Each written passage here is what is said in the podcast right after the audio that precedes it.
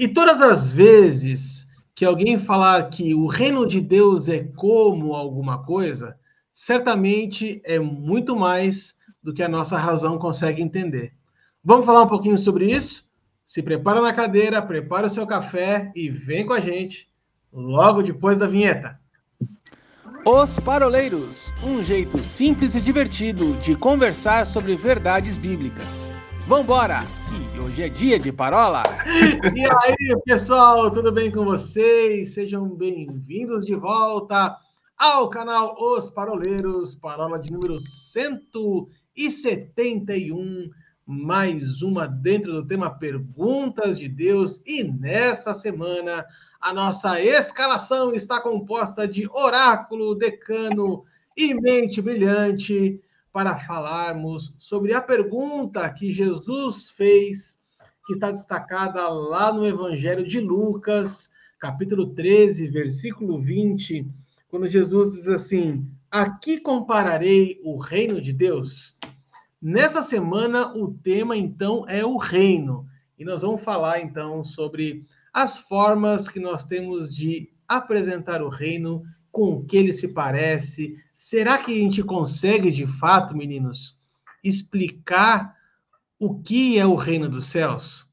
Eu, olhando aqui as escrituras, eu percebi que nem Luquinhas conseguiu retratar aquilo que Jesus quis dizer. E olha que Luquinhas era um estudioso, ele era médico, hein?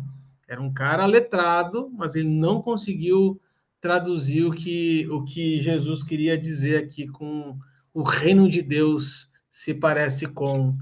E aí, mente brilhante, e aí, oráculo, bora para mais uma super roda de parola?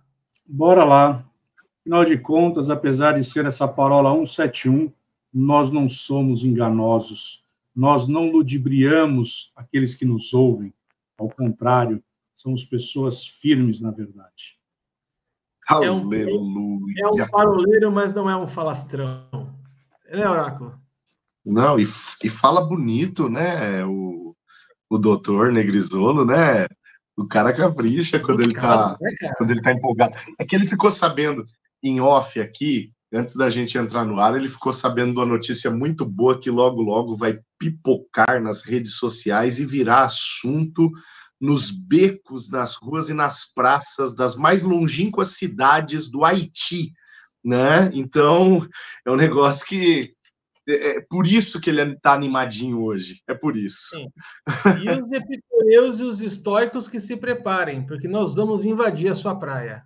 Pode se preparar. Exatamente.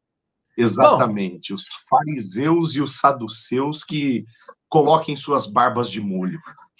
Então, hoje nós não estamos aqui com a presença do 04, que está neste momento oh. relaxando no seu sofá, depois de tomar dois Dorflex, né? Afinal de contas, já está beirando aí uma idade mais avançada. Mas, meninos, vamos parar de lero-lero aqui e vamos, vamos para lá. É, porque, como eu estava dizendo aqui, ó, Lucas é, 13 vai estar tá falando para a gente das parábolas de Jesus. E aí, no final deste vídeo aqui, eu vou deixar os links para você que nos ouve e nos assiste. É, uma parola que nós fizemos dentro do tema Sermão do Monte, onde nós falamos. Aliás, minto, não foi isso. Foi no tema Jesus, que nós falamos sobre ensino por parábolas. Depois eu vou resgatar o número certinho da parola aqui e vou deixar no final deste vídeo para você estar tá acompanhando. Mas, é, Paulinho, a gente tem aqui é, uma pergunta que ela só é registrada no Evangelho de Lucas. Nos outros evangelhos, quando Jesus começa a discorrer então as suas parábolas é, a respeito do reino, nós vamos ver Jesus dizendo assim: e o reino de Deus é como. E aí nós temos as parábolas mais lindas que a gente pode ouvir. Algumas parábolas para trás, você falou da, da parábola da pérola, né? Pérola de grande valor. Mas a gente não vai querer aqui discutir, talvez, ponto a ponto é, do que é o reino, mas assim, entender o reino é importante. É, Entender o que não é o reino também é importante. Afinal de contas, Paulinho, o reino é um lugar, é um governo. O que afinal é o reino dos céus? Essa essa pergunta, Arthur, quem sabe ela seja a chave da, da missão da igreja, né? Para você ver a importância dela. É, e por que, inclusive, conforme é, Lucas registra, a maioria avassaladora das parábolas ditas por Jesus, né? Jesus ele se a gente somar a quantidade de parábolas nos evangelhos, nós vamos chegar ao número de 25 parábolas. Lucas é o cara que mais registra parábolas de Jesus, levando em consideração aquelas que estão é, é, repetidas em outros é, evangelhos. Mas Lucas ele faz esse registro, como você bem falou, né? Boa parte delas carregam essa pergunta que a gente vê, por exemplo, no 13 e 20 de Lucas. Aqui compararei o reino dos céus ou o reino de Deus, né? É, deixando claro que Jesus tinha uma, um interesse muito grande em esclarecer o reino durante o seu ministério. Por que isso é tão é, urgente né, e ocupa um espaço de, de tal importância no ministério de Jesus? Aí a gente volta um pouco na história e lá em, em Mateus capítulo 16, tem aquele episódio que Jesus, nós falamos acerca disso porque nós tocamos nessa pergunta uh, aqui nesse, nesse, nesse tema que nós estamos trabalhando. Tem aquele episódio no qual Jesus chega para os seus discípulos e pergunta: Quem dizem os homens que sou? Né? E aí a turma diz assim: Ah, estão dizendo que você é um apóstolo, tão, é, um, um, um, profeta, melhor dizendo, estão comparando o senhor a Elias, estão comparando o senhor a Jeremias e tal. E aí Jesus faz uma segunda pergunta, que a primeira pergunta, quem dizem os homens que sou, é só para dar sentido à segunda, né? A segunda é: e vocês? Vocês que são meus amigos, vocês que andam perto de mim, vocês que caminham junto de mim, vocês que me veem no público e vocês que me veem nos bastidores, vocês que conhecem minha vida de oração, vocês que conhecem minha relação com o Pai, vocês, quem dizem que sou? Né? E aí Pedro toma a frente e fala: Tu és o Cristo, o Filho do Deus vivo. Você percebe que as duas respostas que são dadas, a primeira resposta à primeira pergunta, segunda resposta à segunda pergunta, nenhuma das respostas é diretamente dos interlocutores de Jesus. Porque a primeira resposta é em referência ao pensamento do povo sobre quem Jesus era. A segunda resposta, Jesus diz: Não foi carne nem sangue que te disse isso, mas foi o meu Pai que está no céu. Né? Então a primeira resposta é a resposta do povo, a segunda resposta é a resposta do céu, é a resposta do Espírito Santo. Nenhuma das respostas foi dos apóstolos, né? E pelo fato da resposta de Pedro ter sido uma resposta que veio direto do céu, Jesus se alegra e ele diz: Bem-aventurado és tu, Simão Barjonas, porque não foi carne nem sangue que te revelou isso, mas o meu Pai que está no céu. E sobre esta rocha, sobre esta verdade, sobre aquilo que você acabou de declarar, eu vou edificar a minha igreja. E vai ser dado para você, olha, olha o que, que Jesus fala, lá em Mateus 16, é... você quer ver? Ó, lá no 17. Eu darei, pra... 17 não, 19, Mateus 16, 19. Eu darei para você a chave do reino dos céus. Olha que interpretação importante aqui. E olha que informação importante. Que a gente não pode só negar uma palavrinha aqui do meio. Jesus não deu a chave do céu para Pedro. Jesus deu a chave do reino do céu para Pedro.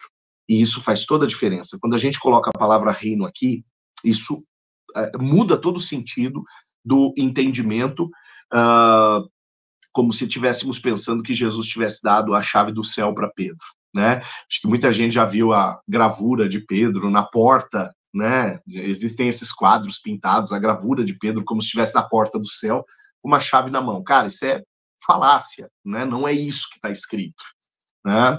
E tem, Will, tem, tem, tem, Will.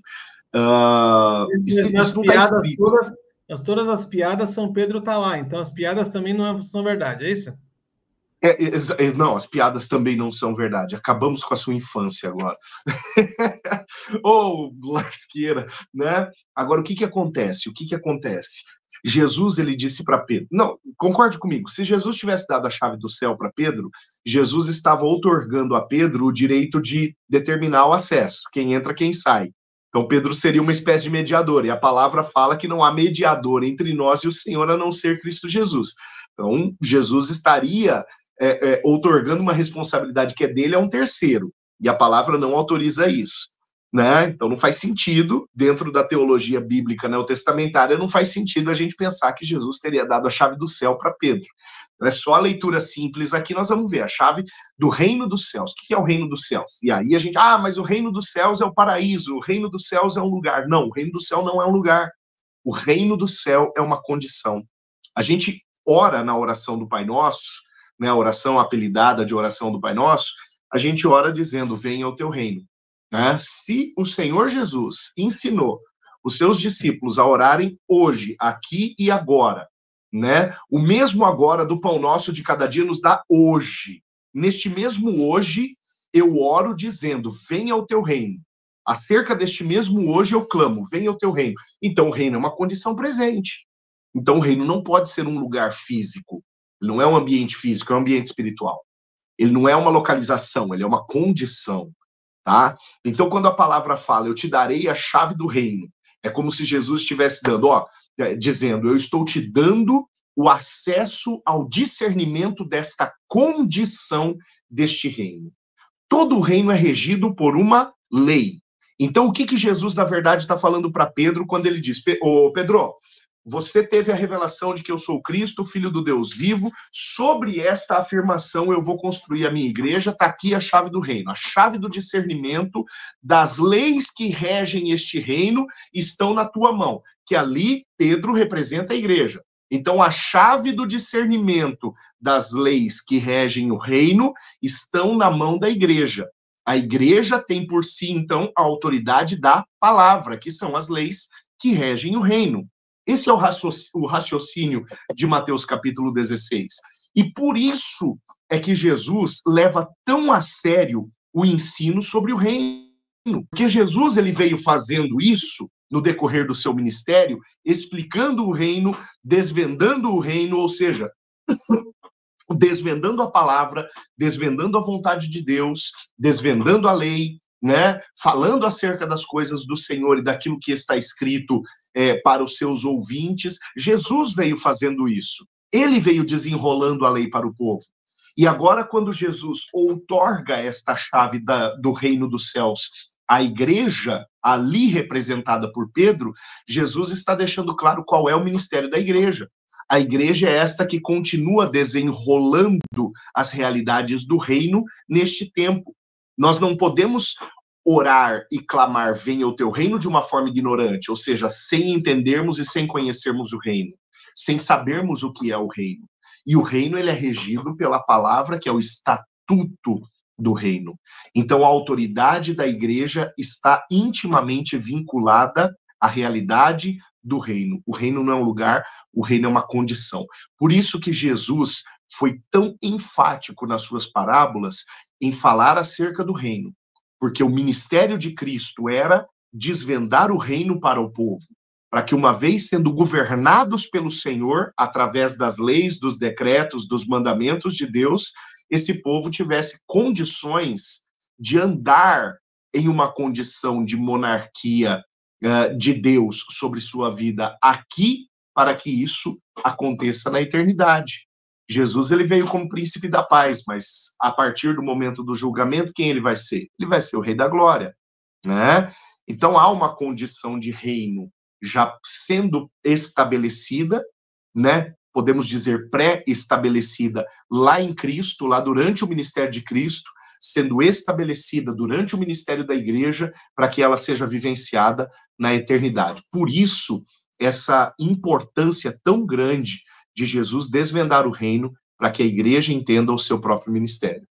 Pessoal, para você que não entendeu tudo que ele falou aqui de uma forma tão. Ah, eu convido você que está nos assistindo a assistir a primeira parola, onde nós fizemos um voto.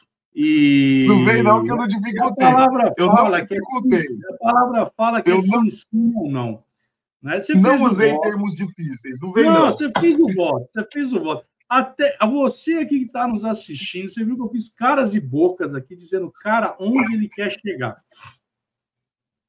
Se você não ora em línguas, comece a buscar a interpretação e ser batizado, porque ali, de verdade.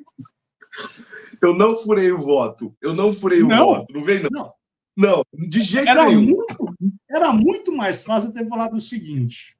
Ô, Paulinho, vamos lá. Paulinho, você falou o reino na versão revista e corrigida. Não, não, não. Foi o vai explicar agora na versão a mensagem. Não, não, não, não, não. A, a, versão que ele usou é a C, não é C. Eu nunca sei falar isso daí. C, C, é, foi essa daí que ele falou. Ele ficou praticamente. Agora na versão a mensagem. Não, a gente tem 20. Não, não, não, não vou falar na, na, na Bíblia revista atualizada pelos paroleiros. Né? Porque, porque, se, porque se você ler a versão ampliada, amplificada, você vai ver que são 28 parábolas, não 25. Não, vai ser 20. Não, acabou o nosso tempo aqui. Porque ó, acabou, ele, ele rompeu todo o nosso voto aqui. Todo. Não, senhor, não rompi. Não rompi. Esclareça, muito mais fácil, Era muito mais fácil ele ter falado. Não, é que ele quis falar difícil. Era só ele ter pego lá, 1 Pedro 2,9, dizendo: Vós sois geração eleita, sacerdócio real, né? E aqui você começa estabelecendo algo que Jesus, depois ele fala assim: olha, vai chegar um dia que vão perguntar para vocês onde está o reino, né? E aí vamos falar que o reino está lá, o reino está lá, não, mas o reino está em vós. Opa, peraí, se o reino está em mim, então tem alguma coisa aí. Então, de fato, é uma condição. Aí eu vou lá para Romanos, capítulo 5, verso 17, que diz assim: porque se pela ofensa de um a morte reinou por esse, muito mais os que recebem a abundância da graça, o dom da justiça, reinarão em vida. Opa, Billy Graham ele diz o seguinte, que você, quando aceita Jesus, você passa a reinar em vida. Ou seja, então você já passa a integrar o reino de Deus. E porque você entra no reino de Deus, agora você, como filho, como herdeiro de Deus, co-herdeiro de Deus, você tem que seguir o padrão do reino. Nossa, olha como é mais simples, gente. Tá vendo? Aí você vai seguir o padrão do reino. Qual é o padrão do reino? É o que está na Bíblia. Aí a Bíblia, ela vai dizer para você as regras que você, como filho, terá que cumprir. Aí você vai lembrar da oração do Pai Nosso, seja feita aqui na terra como é feito nos céus. Ou seja, aí você começa a estabelecer que existe um padrão celestial que foi estabelecido para nós aqui como filhos. E agora nós somos reinos, sacerdotes, raça eleita. Olha que maravilha, glória a Deus, aleluia. Você que está nos ouvindo, você já está entendendo. Ele falou em outras línguas, nem sei que língua que ele orou ali. Ele deve ter, mas aqui está a interpretação para vocês. Aqui vocês estão vendo o que significa quando, quando Paulo está falando. E quando tiver alguém orando em línguas, que haja interpretação. Estou interpretando para vocês. Você que nasceu de novo, você é uma nova criatura. E você, sendo uma nova criatura, você está inserido no reino de Deus. Então, agora, como inserido no reino de Deus, você vai ter que cumprir as regrinhas que estão na palavra. Pronto, Arthur, pode continuar. Ó, ó, ó, quando você falou de, do reinar em vida, ó, ó, olha por onde você foi. Olha por onde você não, foi. Eu fui. estragar eu tudo. Eu o que você falou. eu, não falei isso. Eu não falei isso. Você foi lá no reinar em vida. Aí, ó, o Arthur, ó, o Arthur, o Arthur já, ó, já cruzou o braço. Né? Aí, leitura de linguagem corporal diz: opa, temos um problema. o Arthur ele já foi lá na escatologia. Já foi lá na visão escatológica. Ele, ó. Hum... eu nem toquei no assunto reinar em vida, porque eu ia. Ou eu ia pender para uma vertente ou para outra. Aí eu sabia que um dos dois ia torcer o nariz. Não, eu não torci o nariz, eu só, eu só trouxe luz para toda essa macarronada que você trouxe aqui, entendeu? Mas veja, eu citei Billy Graham para vocês não falarem qualquer coisa. O Billy Graham diz: olha, você que nasceu de novo, você começa a reinar através daqui. Você não vai reinar lá, você já começa a reinar aqui. Por quê? Porque você nasceu de novo, você está inserido no, no corpo de Cristo, você está inserido no reino, agora você faz parte desse reino. Então agora você passa a reinar aqui. Eu não estou falando que você vai ganhar a coroa do, do Burger King. Não é isso. Você não ganha coroa do de Davi. Você citou o Billy Graham, que nem diz aqueles irmãos, né? Citou Billy Graham para não ficar apenas nas minhas palavras. Não, não foi não, eu só fui esclarecer essa volta. Aí o Arthur agora está jogando o chat GPT ali. O que, que eu vou falar aqui agora? Olha, eu vou falar aqui, aqui agora. Aqui é ele traz uma pergunta. Não, ele traz uma pergunta que é: aqui compararei o reino de Deus. Aí ele tira o pino da granada, joga para o Paulinho. O Paulinho ele desce toda a faculdade de teologia da metodista, fala tudo isso daqui. Aí precisa alguém ter interpretação de línguas para falar, irmãos, você nasceu de novo, você está inserido no reino, você vai ter que cumprir aquilo que a palavra diz. É isso. Porque aí depois, o verso 21 diz assim: é semelhantemente ao fermento que uma mulher tomou e escondeu em três medidas até ficar tudo levedado. Porque quando você recebe o reino de Deus, você não consegue guardar esse reino dentro de você. E aí você começa a compartilhar desse reino, e as pessoas são tocadas, e o reino de Deus ele começa a ser expandido. E aí, porque ele é expandido, eu gosto muito de uma expressão de um autor de um livro, agora esqueci, aqui, esse cara aqui, ele chama Andrew Womack, nem sei falar o nome dele direito, mas, é, é, é, aqui, mas não é, é só o autor que eu quero citar. Ele fala algo a respeito de que nós, com o espírito é, recriado, nós fazemos parte, então, agora, é, desse reino. E porque nós fazemos parte do reino, então, agora nós somos a igreja. Sendo a igreja, nós, temos a, nós somos co-participantes da natureza divina. O apóstolo Paulo vai dizer que a igreja é o baluarte da verdade, ou seja, é a coluna, é a detentora dessa verdade. Isso vai fazer com que eu e você sejamos regrados por aquilo que diz respeito ao reino de Deus. Então, nós não vamos mais andar segundo os padrões desse mundo. Então, essas são as regras do reino. Né? Então, nas regras do reino, nós vamos então caminhar assim como Jesus andou. Então, nós não vamos andar segundo a, a, as regras desse mundo caído. E esse mesmo autor aqui ele fala algo interessante, que ele diz assim, porque por um período a Terra está enredada a Satanás, né? Arrendada a Satanás. Mas falta pouco tempo. Aleluia, glória a Deus, porque a igreja vai ser arrebatada. Nesse sentido, Satanás já está perdendo o seu território, o seu terreno, e a igreja está se expandindo, né? Se está, como diz o apóstolo Paulo, um está pregando por bem, outro está pregando por mal, o importante é que o evangelho está sendo pregado, né? Mas quando nós estamos falando do reino, aqui eu comparo o reino, o reino, na verdade, Jesus ele fala algo tremendo, o reino ele está em vós. Então, a partir do momento que você nasceu de novo, você passa a experimentar da natureza divina, então você não vai mais andar segundo os padrões desse mundo, porque você não é mais desse mundo, né? Nós somos é, Pedro ele vai dizer que nós somos peregrinos. Passamos aqui momentaneamente. Então, nós temos que viver aqui. E, de novo, o que é o reinar em vida? Né? É, nós não estamos falando, eu falei a brincadeira do Burger King, mas basicamente eu quero dizer é que muitas pessoas pegam esse texto de Paulo e começam a achar coisas que não, não tem que achar. É que, na verdade, você já entrou no reino de Deus. Da mesma forma, quando, como tem pessoas que pegam Salmos 20, 23 e falam assim: monta uma mesa na presença dos meus adversários. Ah, Deus está falando isso aí quando estiver lá no, no céu. Mas no céu você não vai ter adversário. Você não vai ter guerra no céu. Isso aí está falando desse padrão de hoje. Ou seja, Deus ele vai te colocar numa mesa para que você avance. Então, na medida que a quem eu compararei o reino, sabe de uma coisa: o reino está em vós. E porque o reino está em nós, agora a nossa regra, nosso padrão de conduta de vida vai ter que ser a palavra e porque é a palavra. Então agora eu tenho direito a experimentar de uma vida de cura, de libertação.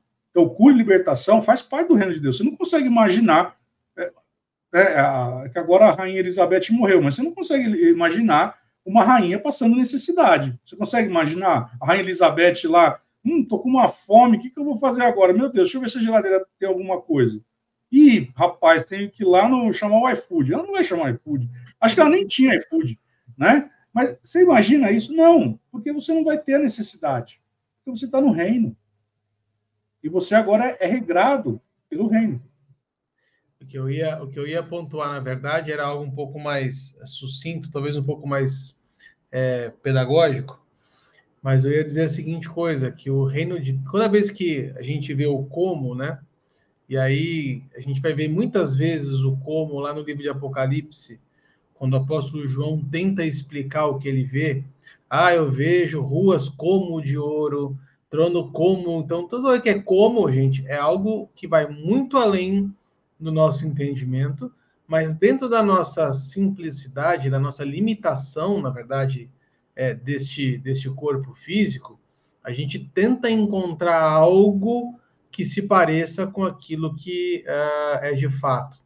E o que eu gosto dessas expressões que Jesus usa nas parábolas é, é que ele, eu, eu vejo uh, um resumo de duas, duas coisas, dois conceitos importantes, e aí eu quero encerrar essa, esse primeiro bloco com isso.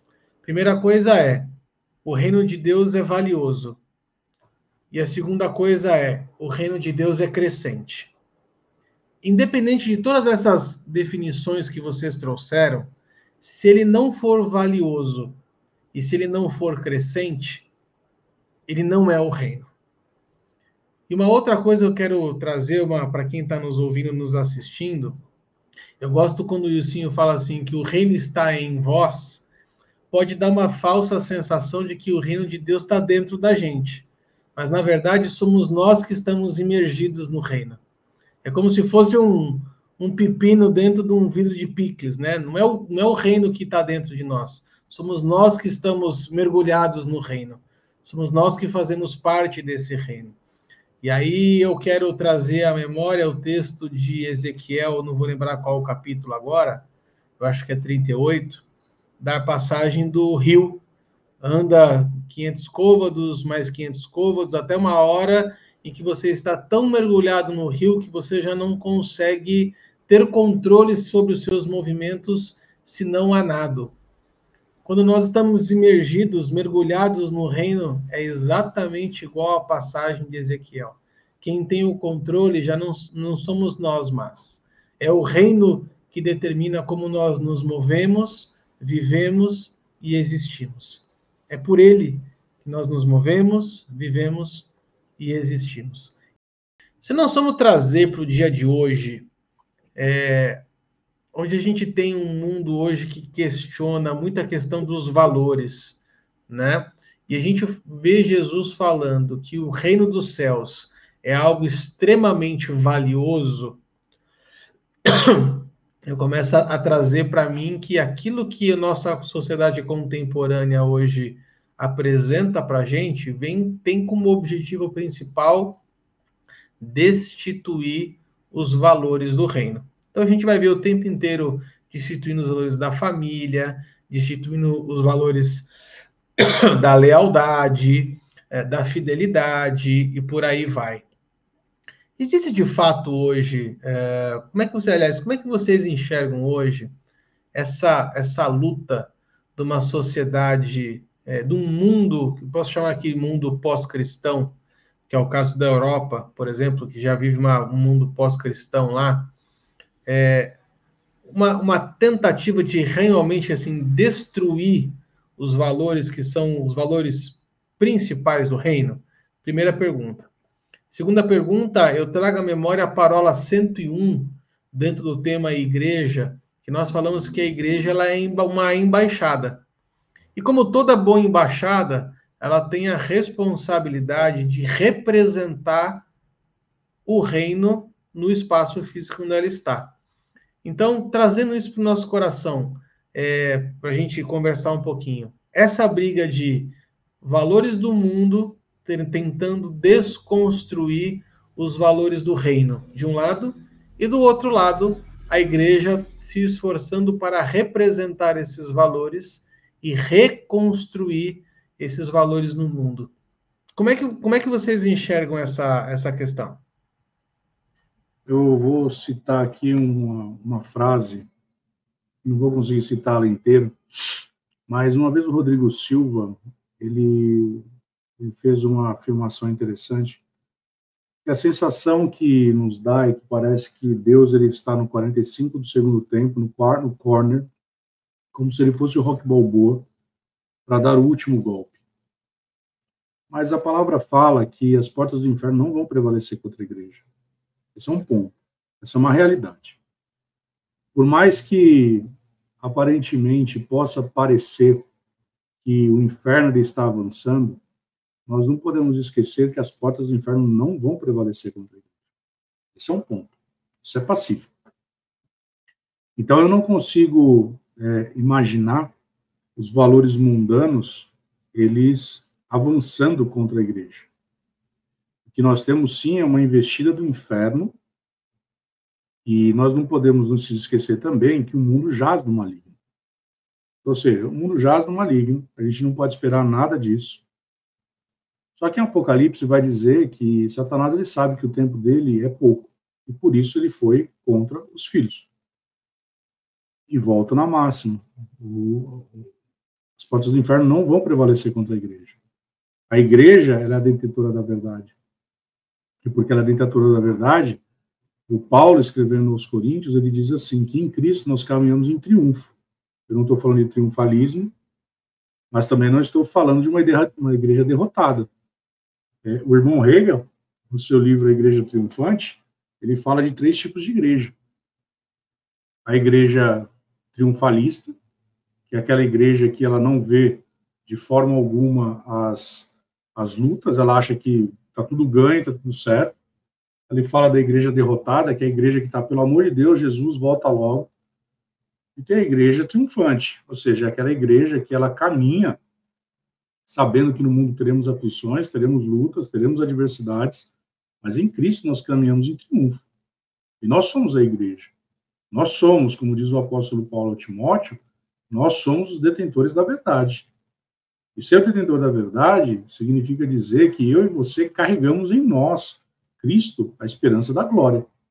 Então, eu não posso é, aceitar uma fala dizendo que existe uma, um avanço do inferno nos seus valores. Não.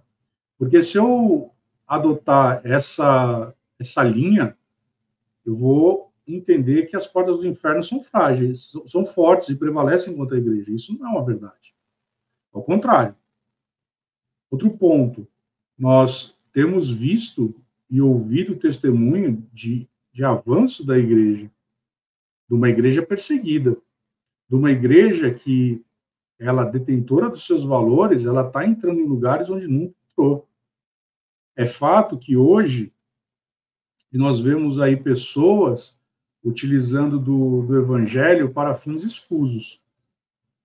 Mas nós não podemos esquecer do que Paulo, na prisão, escrevendo aos Filipenses, ele diz assim: olha, tem uma galera que está pregando aí e está pregando só para causar, e outros estão pregando pelo ofício.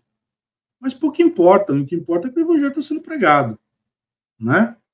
É, eu nunca me esqueço de uma fala de um pastor amigo nosso, ele diz a respeito do porquê que Salomão tinha mil concubinas. E a fala dele era muito certa, que ele falava assim, porque ninguém vai poder chegar naquele dia dizendo não tinha uma igreja para mim. Outro dia, uma pessoa postou algo no, no Instagram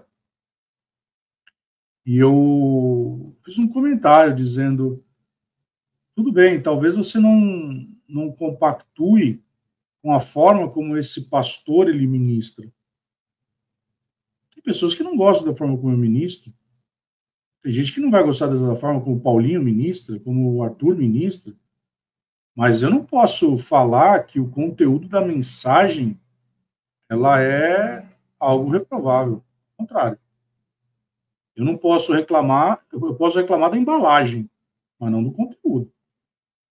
E aí, nessa resposta que eu dei, eu basicamente disse o seguinte: olha, vocês estão prestando um desserviço para o reino de Deus. Porque você não vê determinadas religiões e determinadas doutrinas pregando tanto separatismo como nós pregamos. E como eu costumo dizer, eu, eu não gosto quando um preletor, um ministro, um pastor sobe no púlpito e fala por que as igrejas estão fazendo isso ou as igrejas estão deixando de fazer. Cara, eu não dou conta nem na minha. Como que eu posso saber o que está acontecendo em Curitiba, o que está acontecendo em Presidente Prudente? Eu posso falar o que acontece na minha, no meu quintal. Agora, Paulo ele está falando algo muito sério. Ele está falando, rapaz, Se estão pregando A ou B, o importante é as pessoas estão sendo salvas. E as pessoas vão alcançar um nível de maturidade. O importante é uma sã doutrina? Sim, é fato. Nós temos que zelar pela sã doutrina. Esse é um dos, esse é um dos bastiões da, da própria igreja. Mas nós não podemos esquecer dos princípios elementares. O arrependimento de obras mortas. E nós não podemos negar que existem pessoas hoje sendo salvas. Nós não podemos negar que hoje pessoas, como aconteceu aí, eu estava vendo uma matéria, em meio a essa guerra lá em Israel, é, uma galera muçulmana sonhando com Jesus e se convertendo sonhando.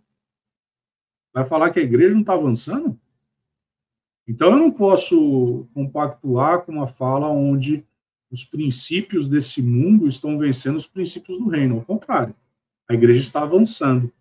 E a igreja nunca parou. Tem um pastor da, da, nossa denominação aqui que ele fala um negócio que é muito interessante. Ele fala assim: quando Jesus veio à Terra, Satanás tinha um problema, que era Jesus.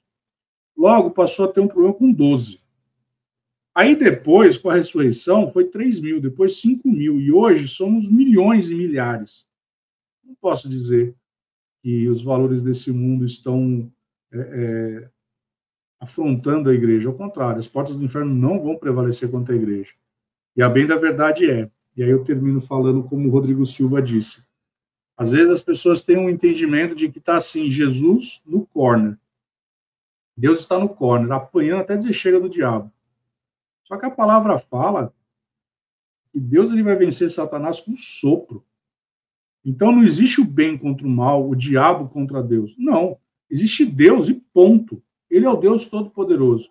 Porque, cara, é literalmente ele dando um espirro. Você tem noção? Vai sendo um espirro. Ele sem querer, atchim! Ih, cara, venci Satanás. Desculpa, foi mal. Vai ser assim.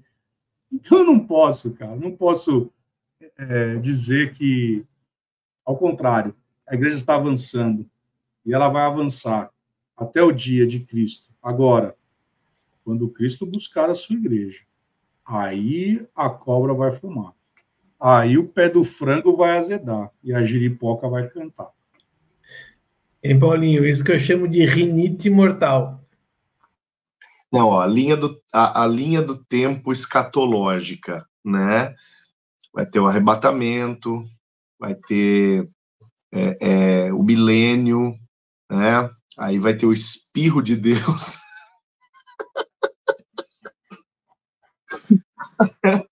E vai ser sem Ai, querer, vai ser tipo assim, ó, atchim, desculpa, foi mal. Foi todo mundo fugindo. Putz, matei todo mundo. Droga, e agora? Eu vou te contar, viu? É cada uma. Bom, uh, Arthur, eu acho que você tocou num ponto é, essencial e que, que, tem muito a ver com aquilo que nós conversamos no primeiro bloco, né? Porque no primeiro bloco, se a gente entende uh, o discernimento do reino de Deus é, como uma autoridade que é otorgada à igreja, né? É, então, sem sombra de dúvidas, a importância de permanecermos, né, como discípulos, como igreja, permanecermos na condição de reino, ela é o desafio da igreja moderna, né, da igreja dos nossos dias. E aí você pergunta, né, será que esse, os princípios deste século, é, nesse tempo que nós vivemos, é, eles tentam destruir os valores, é, os valores do reino, né? Eu me lembro, eu preguei sobre isso, inclusive, no domingo passado, aqui na igreja. Eu citei Mateus 16 no, no primeiro bloco, porque foi exatamente o texto que eu preguei falando acerca do reino dos céus como uma cadeia de valores, né, cuja qual a igreja tem autoridade de interpretá-la e autoridade para proclamá-la, né? É, então o assunto ainda está bem fresco na minha na minha cabeça. No entanto, uh, me preparando para essa mensagem, eu passei por uma, por uma, uh, por um pensamento, né, do Gilbert Keith Chesterton, né, ou G.K. Chesterton, que diz o seguinte, agora parafraseando, tá? É, eu não vou lembrar da frase, da frase na sua exatidão, mas parafraseando ele, ele diz assim: toda geração é salva é, por alguns homens que resolvem não se tornar modernos demais, né? Pensando que aqueles que são os instrumentos de proclamação dos valores do evangelho em uma geração, é, ou seja, aqueles que não se conformaram com este século, é, estes são os instrumentos de salvação dessa, dessa geração. Estes são os instrumentos de proclamação de valores corretos é, nessa geração. E aí, então, é, a sua segunda ponderação, que não é uma pergunta, que é uma afirmação, ela é corroborada por esse pensamento, né? Agora, a igreja, né, você diz, a igreja ela é um instrumento de manutenção destes valores do evangelho. É, eu, eu seria um pouquinho crítico em perguntar o seguinte, qual igreja? Né? O Will, ele disse, eu não gosto, é, eu não gosto quando um pregador, ele diz, ah, igreja de uma forma genérica. É, mas nesse ponto, me permitam fazer essa, essa, essa crítica. Né? Qual igreja? É a igreja que que é responsável pela manutenção dos valores do evangelho. Porque hoje nós vemos, infelizmente, né, nós vivemos dias nos quais a noiva do cordeiro está sendo banalizada. Né? Em muitos casos, tem se pintado ou tem se vestido, vou usar um termo pesado aqui, me perdoem, mas tem se vestido meretrizes com roupa de noiva. Infelizmente. Nós vivemos dias nos quais é, a prostituição da palavra ela tem sido chamada de pregação em muitos púlpitos. Né? Isso não é privilégio nosso, isso não é privilégio da nossa época. Se nós olharmos, por exemplo, o propósito da carta de Paulo aos Gálatas, o propósito daquela carta é exatamente esse. Né? A igreja tinha sido substituída é, a realidade de igreja, né, como noiva de Cristo, tinha sido substituída por um, uma cadeia de valores prostituída. E Paulo diz: ó, os pregadores dessa cadeia de valores que vocês estão adorando é, receber, né? Vocês estão amando receber essa cadeia de valores que não pressupõe renúncia, que não pressupõe mudança de vida, que não pressupõe transformação. Vocês estão gostando disso? Só que deixa eu dizer um negócio para você. Essa pregação é uma pregação maldita e ela é pregada por homens malditos. Está lá no capítulo 1 da carta aos Gálatas, né? Então, a, a, a prostituição da santa palavra, né, e a troca o fatiamento do cristianismo, né, no qual facetas de Cristo são pregadas em detrimento de outras que são deixadas de lado. Por exemplo, é muito pop pregar acerca do Jesus que cura, é muito pop pregar acerca do Jesus que liberta, é muito pop pregar acerca do Jesus que resolve problemas. Agora, é, é impopular, muitas vezes, dizer que os problemas que eu criei pela minha irresponsabilidade, eu vou ter que lidar com a consequência deles, mesmo sendo um cristão. Isso não é uma mensagem muito popular, mas é uma mensagem perfeitamente corroborada pelo Evangelho e é a mensagem do Evangelho. Né? É impopular, por exemplo, pregar arrependimento. É impopular, por exemplo, pregar transformação e mudança de vida ao pecador. Tudo isso é impopular, mas tudo isso é o que o evangelho corrobora. Né? Então, a minha crítica, ou a minha pergunta crítica aqui é a seguinte: se a igreja é um instrumento de reconstrução, que igreja é essa? Né? Que igreja é essa que é um instrumento de reconstrução e o, e o instrumento de triunfo, como bem colocou o Will na fala dele, uh, sobre, a, sobre as circunstâncias deste mundo, deste século? E aí a resposta já é pressuposta lá naquela frase do Chesterton que eu falei, né? A igreja dos homens, das mulheres, daqueles que resolveram não se ajustar, não se alinhar a este século, mas que mantém viva a sua identidade celestial, que mantém viva a sua é, a sua verdadeira cidadania, né? Porque pressupõe-se que viver o reino, na verdade, é viver a nossa verdadeira e derradeira cidadania, que é a nossa cidadania celestial. Né? E aí eu volto lá naquilo que o Will ponderou, lá no primeiro bloco, aquele que está em Cristo é uma nova criatura. As coisas velhas já passaram. Coisas aqui não pressupõem uh, coisas físicas, não pressupõem bens, não pressupõem é, o que eu tenho, pressupõe o que eu sou. As coisas velhas pressupõem valores velhos. E quando a palavra diz eis que tudo se fez novo, o tudo aqui pressupõe valores, não pressupõe uh, questões físicas, não pressupõe patrimônio. O eis que tudo se fez novo pressupõe valores. Então, se eu sou uh, alguém baseado em uma cidadania que não é desta terra, né? eu vivo o reino dos céus, então eu vivo o reino dos céus no que diz respeito aos valores deste reino, aos princípios deste reino. Então não tem como eu ser, e parece que alguém já disse isso, né?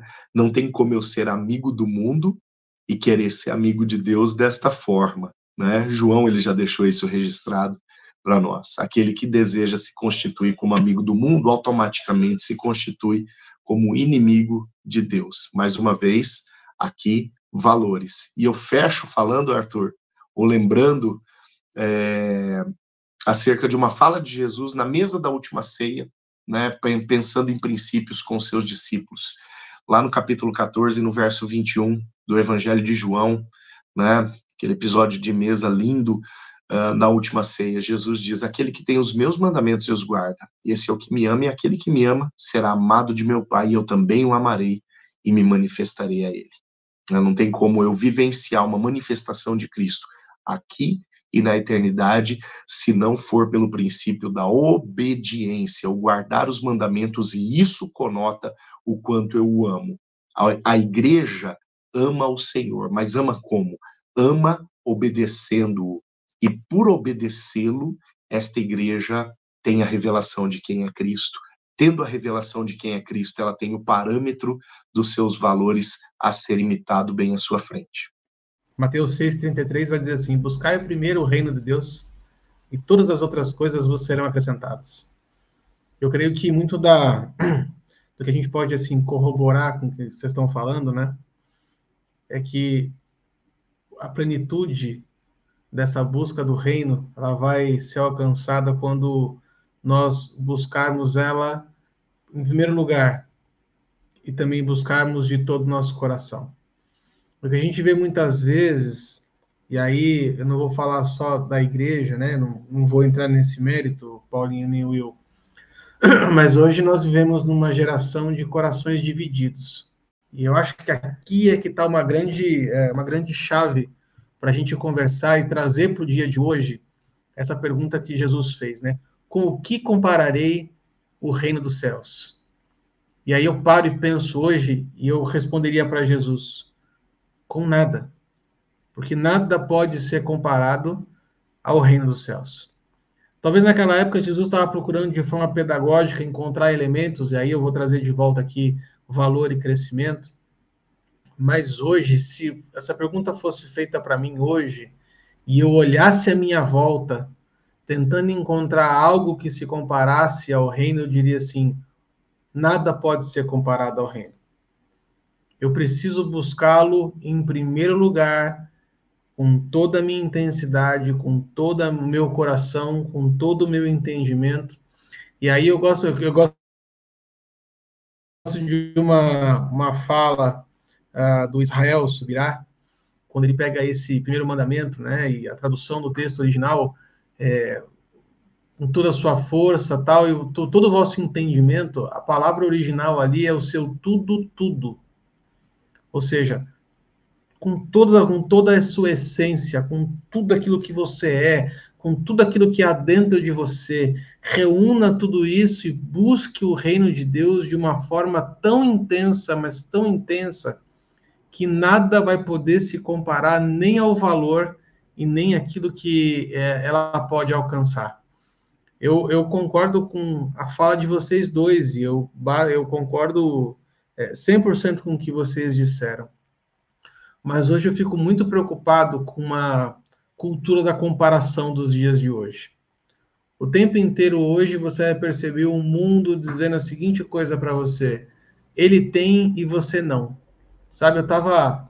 É, ontem eu fui ministrado aqui na, na nossa igreja para a nossa pastora, e ela pegou a passagem de Caim e Abel, e aí ela estava falando a respeito da inveja, do, do sentimento de inveja, do espírito de inveja que há dentro da igreja entre os cristãos um olhando para o outro dizendo assim: olha, o meu irmão tem, eu não.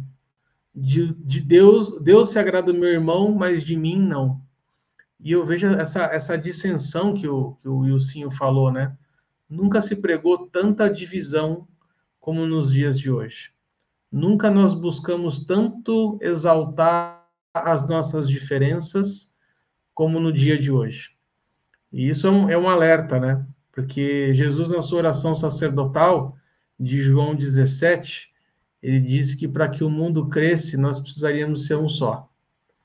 É, isso é uma coisa que tem é, me preocupado bastante. Aqui não estou falando de uniformidade, né? Estou é, falando de unidade mesmo. Então, eu queria trazer a, essa, essa palavra para encerrar minha, minha fala aqui hoje. Não sei se vocês querem acrescentar mais alguma coisa, mas da minha parte eu encerro por aqui. Não, deixa o Paulinho falar um pouco mais em grego aí, peraí. Podemos encerrar, meninos? Podemos, podemos. Antes que o Wilson me provoque mais uma vez. então, muito obrigado para você que esteve conosco aqui em mais uma roda de parola inédita, parola de número 171 mais uma dentro do tema Perguntas de Deus. Estamos chegando ao final deste tema, temos só mais duas pela frente. Mas ó, se você está gostando desse conteúdo, já sabe, compartilha com muitas pessoas, coloca o link desse vídeo no status do seu WhatsApp, no stories do seu Instagram. O que a gente quer realmente é que essa palavra alcance o maior número de pessoas possível. Já segue a gente lá nas redes sociais também, no Facebook, no Instagram, no YouTube e nas principais plataformas de streaming, onde você pode ouvir em formato de podcast os Paroleiros International Inc. Association. Um grande beijo para vocês, fiquem com Deus e até a semana que vem, se Deus quiser. Tchau, tchau.